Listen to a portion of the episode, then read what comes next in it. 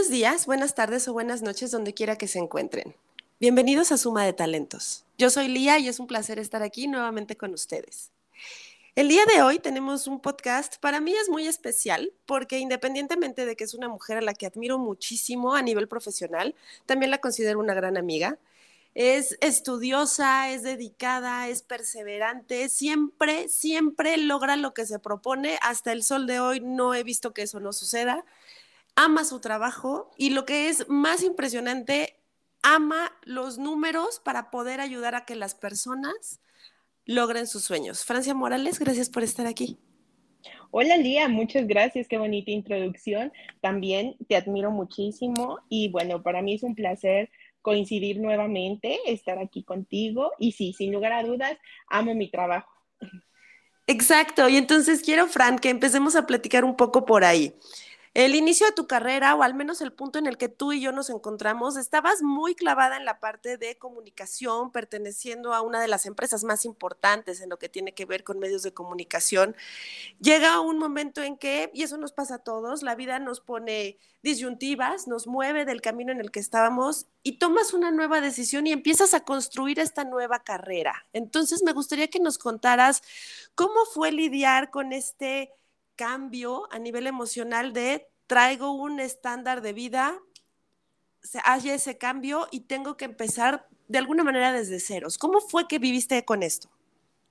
Ah, pues como dices, la verdad es que toda mi vida mis papás trabajan en comunicaciones, eh, en esta empresa desde toda la vida. Así es que para mí era mi mundo, ¿no? Eh, como comentas, de pronto la vida te saca de tu zona de confort y bueno, hace, después de 12 años de estar en el medio de las telecomunicaciones, eh, cambia mi vida. Sin lugar a dudas, siempre me ha gustado los números desde siempre en el área en el que yo estaba, a pesar de que eh, se dedicaba a la promoción, pues yo llevaba la parte numérica y de presupuestos, ¿no? Entonces no estaba tan alejado.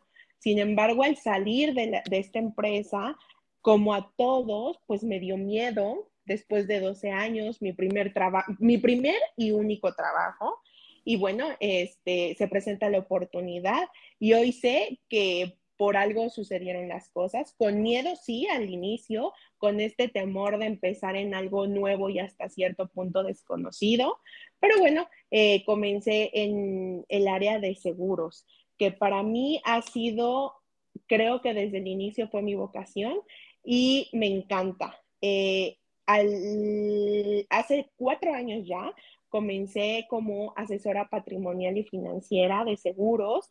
Y la verdad es que ah, hoy en día te puedo decir que creo que todo el preámbulo de estos 12 años en esta otra empresa me prepararon y me dieron las herramientas, conocer las personas para que hoy en día pues yo pueda eh, comunicarles y hacer partícipes de esta cultura que en México aún está en pañales, pero que sin lugar a dudas hoy en día eh, hay un granito que se está haciendo cada vez más y más grande para que las personas puedan prevenir y ahorrar. Claro, me voy a regresar un poquito a esta parte de viene el momento del cambio y con miedo decides empezar algo nuevo. ¿Cómo lo hiciste? ¿Qué era lo que te decías para poder encontrar este nuevo camino? Porque es abrumador. Cuando viene una liquidación, cuando viene un despido, cuando viene una renuncia, sea cual sea la razón o el motivo por el que hacemos este cambio o la vida nos pone en este momento, todos reaccionamos diferente. Hay quien le entra pánico y se queda congelado mucho tiempo y hay quien se pone pilas y dice, no, o sea, tengo que salir, a lo mejor me tomo una semana para pensar y reubicarme pero tengo que encontrar algo nuevo. ¿Tú qué hiciste para poder vencer ese miedo? Eh, la verdad es que yo soy de las personas que obviamente siento miedo, pero no me paraliza. Entonces sabía que tenía que eh, dar el siguiente paso. Sí, me tomé, eh, tenía planeado unas vacaciones después de esta salida de esta empresa y me fui, me fui a la playa y estando en la playa me llamaron para, para invitarme a trabajar este, como asesora de seguros. Y la verdad es que tenía muchas este, dudas porque, bueno, pues no es lo mismo. Em, la misma zona de confort ni la misma estabilidad hasta cierto punto ¿no? Ser como se conoce, ¿no? Un godín, ¿no? Que tú llegas a una área de oficina en una empresa, a hoy en día ser tu propio jefe, ser, eh, comenzar algo completamente desde cero, no solamente a nivel eh, personal, profesional, sino real. Hoy en día tú eres tu jefe. Y bueno, lo que hice fue eh, comenzar a leer mucho sobre ventas. Yo no, nunca, nunca, nunca, ni mi área, ni, ni en nada de lo que yo estaba relacionada, me había dedicado a las ventas. Ese fue mi primer gran miedo. Y hoy quiero comunicarles a todas las personas que nos acompañan que la verdad es, es válido y todos sentimos miedo, pero lo que no es, no está válido es quedarte congelado. Yo creo que cuando las oportunidades se te presentan es porque puedes con eso. Entonces, eh, dentro de mi círculo eh, cercano de personas, todo el mundo me empezó a decir que yo podía con eso y más. Pues les hice un poquito de caso, empecé con mucho temor porque además esta transición, como bien indicas, Lía, de salir totalmente de la zona de confort y ahora yo comenzar a buscar a las personas para pedirles citas, ese creo que fue mi mayor mm, obstáculo quizá mental. O reto. ajá, exacto, obstáculo o reto para comenzar a llamarles y decirles, oigan, me regalan una, una cita eh, esto fue antes de pandemia, evidentemente, entonces eran presenciales, pero, ¿sabes? Eh, por eso te decía que fue un gran preámbulo trabajar y conocer a tantas personas y que eh, el recibimiento que me dieron, la verdad, para mí fue gratificante, darme cuenta que las personas conocían y sabían de mi profesionalismo y aún cuando yo ya estaba en otro ramo, ya no estaba en esa empresa y demás, me abrieron las puertas y hoy en día muchos de ellos son mis clientes, además de grandes amigos. Qué maravilla. Y aquí detecto cosas importantes para, eh, para compartir con las personas que efectivamente nos escuchan. Número uno, las personas compramos a las personas, no compramos los servicios al 100% y no compramos los productos. Y lo puedo decir de primera mano porque yo soy de las personas que confía en ti plenamente es muy difícil que Francia recomiende algo que no te sirve, o sea, y eso es una gran, gran tranquilidad. Por otra parte, está este punto de reinventarte, te reinventaste por completo y lo hiciste súper bien, porque hoy por hoy estás en el top 10 de ventas de tu propia área, entonces eso es increíble. Y número tres, amas lo que haces. Entonces, aquí me gustaría pasar a esta parte de ya estás en los seguros, ya te super capacitaste, que eso a mucha gente le cuesta trabajo, porque volver a empezar significa, oh, tengo que volver a estudiar, tengo que aprender. Y creo que ahí la mitad lo hizo la actitud, ¿cierto? Porque tú eres una fanática de estar aprendiendo y de estar mejorando. Sí, mira, la verdad es que como bien lo dices, eh, primero, muchísimas gracias por la confianza y por tus palabras, Lía. La verdad es que sí, sin lugar a dudas, hoy sé que las personas compramos a las personas o por las personas que se acercan a nosotros, eh, independientemente de que el producto o el servicio nos interese, ¿no? Porque sobre todo en, en un ámbito meramente económico o financiero, pues es, un voto de confianza, ¿no? ¿no? solo a la institución bancaria o aseguradora donde vayas a poner estos recursos, sino también a, esta persona que te va a acompañar por todo este proyecto, ¿no? Y bueno, em, a mí me encanta estudiar. Eh, en salir de la universidad y en menos de tres años estudié dos maestrías, entonces a mí me gusta mucho estar capacitándome y sí, entrar a este nuevo mundo a conocer las entrañas de los seguros, que básicamente pues había a grandes rasgos que era un seguro y cómo funcionaba, pero pues no, nada que ver, ¿no? Entonces comencé a capacitarme y ahí me di cuenta del gran instrumento y de la poca información que tenía yo y a su vez eh, me di cuenta como de estas áreas de oportunidad en, en mi círculo, ¿no? Y pues me encantó, la actitud siempre fue la mejor. Sí, repito, con miedo, porque hay personas que me dicen, no tenías miedo, sí, mucho, porque evidentemente pues es algo completamente nuevo y como todos tienes compromisos económicos, ¿no? Y de pronto dices, y si no funciona, y si, pues la verdad es que cuando lo haces con pasión y con amor, aunque suene trillado, se van dando los resultados. Y, yo lo puedo decir eh, como una experiencia profesional de todas las personas que yo comencé a ver y que comencé a, buscarlas y a darles la asesoría, la verdad es que yo creo que yo les transmitía esa seguridad, eh, eso que tú bien indicas, yo jamás lo hago vender por vender, siempre antes de todo es una asesoría para ver si te funciona, qué es lo que te funciona, cuál es el presupuesto y demás.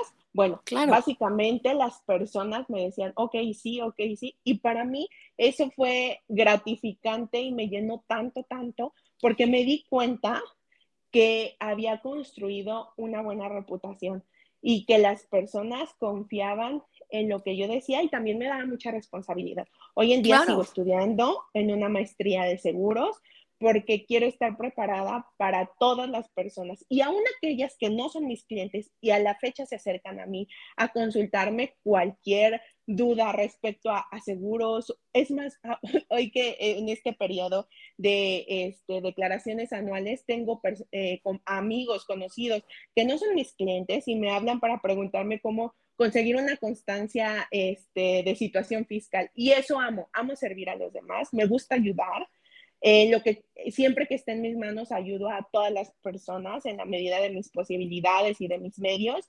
Y creo que ese es el resultado, cuando tienes una excelente actitud.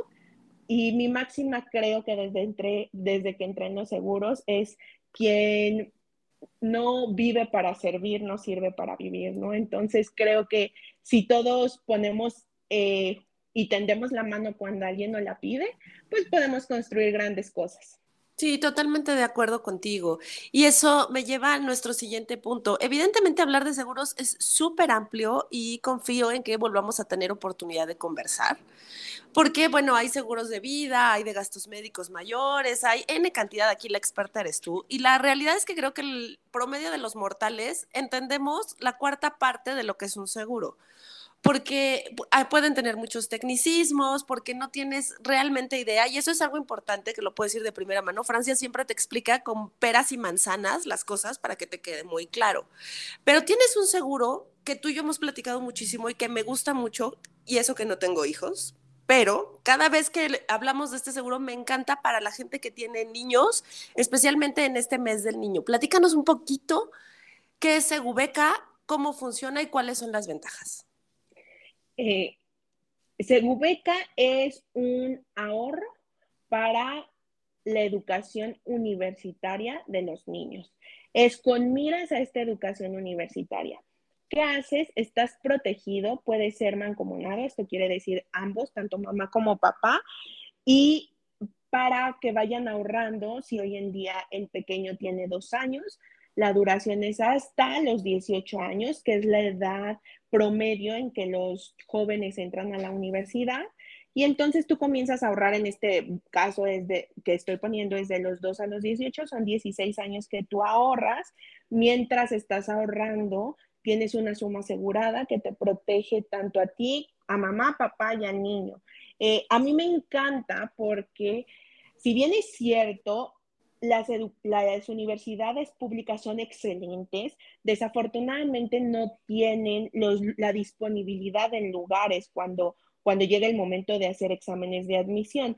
¿Y qué sucede? Bueno, pues los papás siempre están preocupados por dejarles, pues la mejor herencia es la educación, ¿no? Entonces, eh, comienzan a haber universidades privadas y les comento que yo recién descubrí cuando entré en los seguros que las colegiaturas no están reguladas, entonces cada por eso es que cada universidad cobra lo que consideran pertinente y en promedio suben 30% de manera anual. Esto quiere decir que pues cada año va, va costando más, aún siendo la misma universidad, ¿no?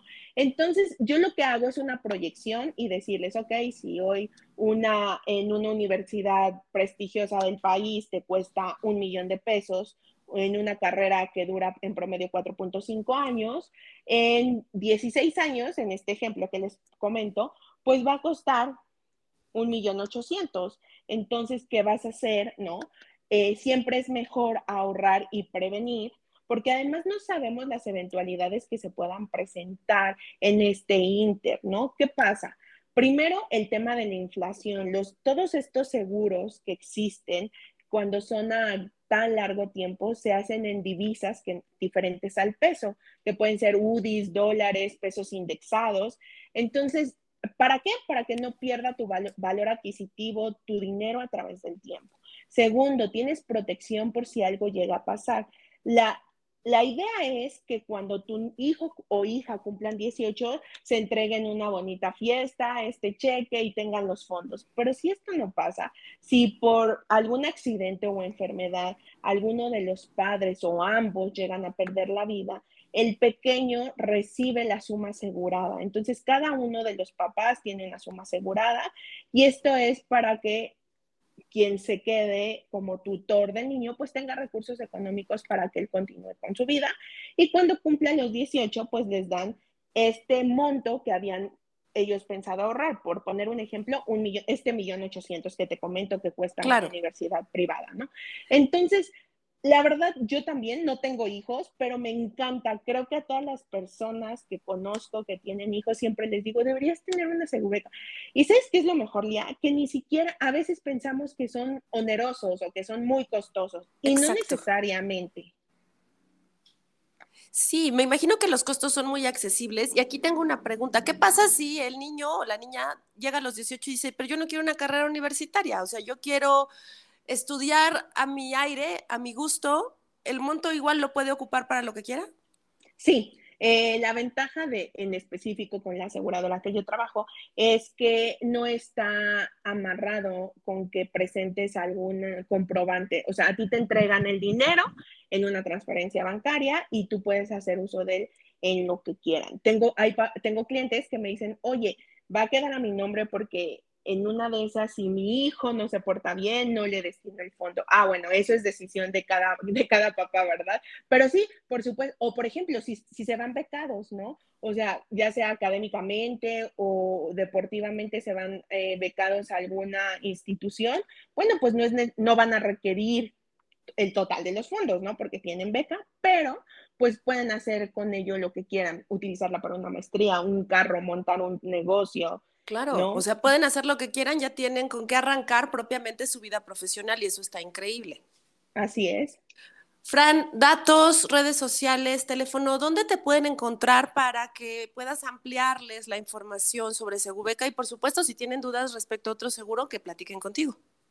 Claro, muchas gracias, Lía. Mi celular es 55 18 49 03 14 y en Facebook me encuentran como arroba Francia Morales Asesora, donde siempre estoy subiendo tips eh, de temas fiscales, porque dato al pie, este, la verdad es que existen eh, planes que son deducibles de impuestos y que te pueden dar eh, diferencia a favor. Esto es que en abril te regresen dinero a Hacienda, ¿no?